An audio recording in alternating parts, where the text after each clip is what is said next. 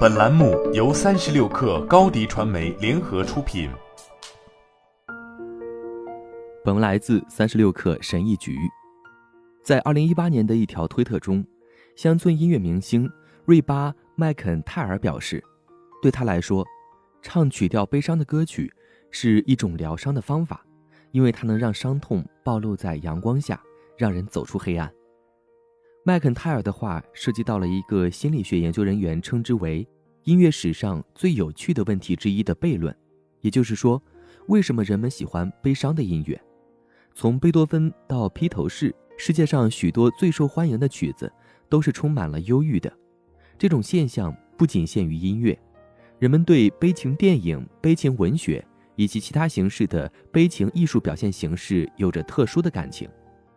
但这究竟是为什么呢？对一些研究人员所称的“快乐的悲伤”的研究表明，不同的人欣赏悲情艺术的原因不同。挪威音乐系副主任表示，对于这个问题，最近的多项研究指向了一个特定的原因，即被动的感觉。教授的一些研究发现，具有高度同理心的人往往最容易被悲伤的音乐或电影打动，而这种情绪与更大的乐趣有关。他说，与同情心相关的同理心。以及对书籍和电影中虚构人物的强烈认同感，似乎是与悲情音乐取得共鸣的最可能原因。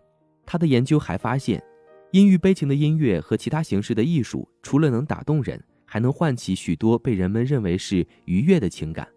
他和他的研究同事写道：“人们在面临悲情的艺术时，容易产生怀旧、平静和惊奇等情绪，而许多人恰恰对这些情绪也欲罢不能。”还有一种解释是，沉浸在某种悲伤情绪中可以减轻一个人的悲伤感。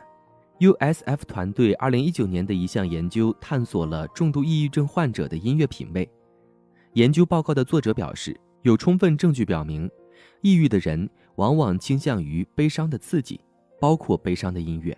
一些研究人员认为，这是一种非常态的吸引力，会维持或加剧人们的悲伤情绪。但是 USF 团队不同意这一观点。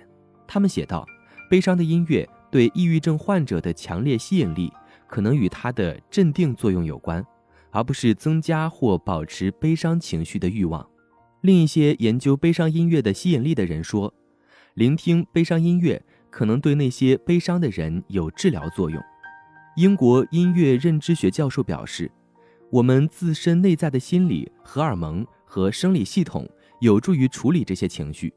他指出，这些系统能感受到音乐的刺激。当你和一位好心的朋友或家人聊天时，他们会给你带来安慰，给你一个可以依靠哭泣的肩膀。事实上，音乐或艺术是非互动的，这在失落和悲伤的情况下是一种优势，因为有些情况下你可能不愿意透露自己的隐私。一件让人产生共鸣的艺术品或歌曲。可以让人感到舒适，同时不需要背负与他人社交互动的包袱。二零一一年的一项研究对悲伤艺术的吸引力做出了另一种可能的解释。该项研究探索了如何更高的接受负面情绪，而不是试图忽视或压抑它们。该研究的作者写道：“有些矛盾的是，试图忽视或避免负面情绪可能会导致更为负面的结果。”而接受或拥抱负面情绪可能会带来正面的结果。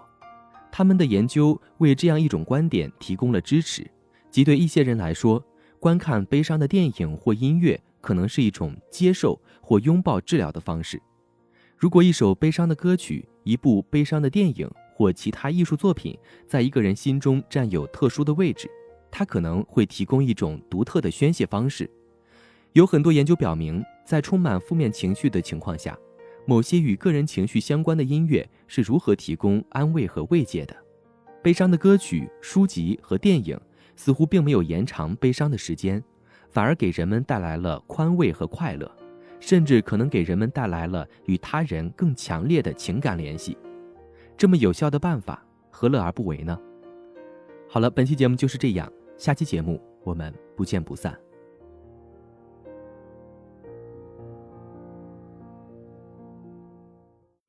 高迪传媒为广大企业提供新媒体短视频代运营服务。商务合作请关注微信公众号“高迪传媒”。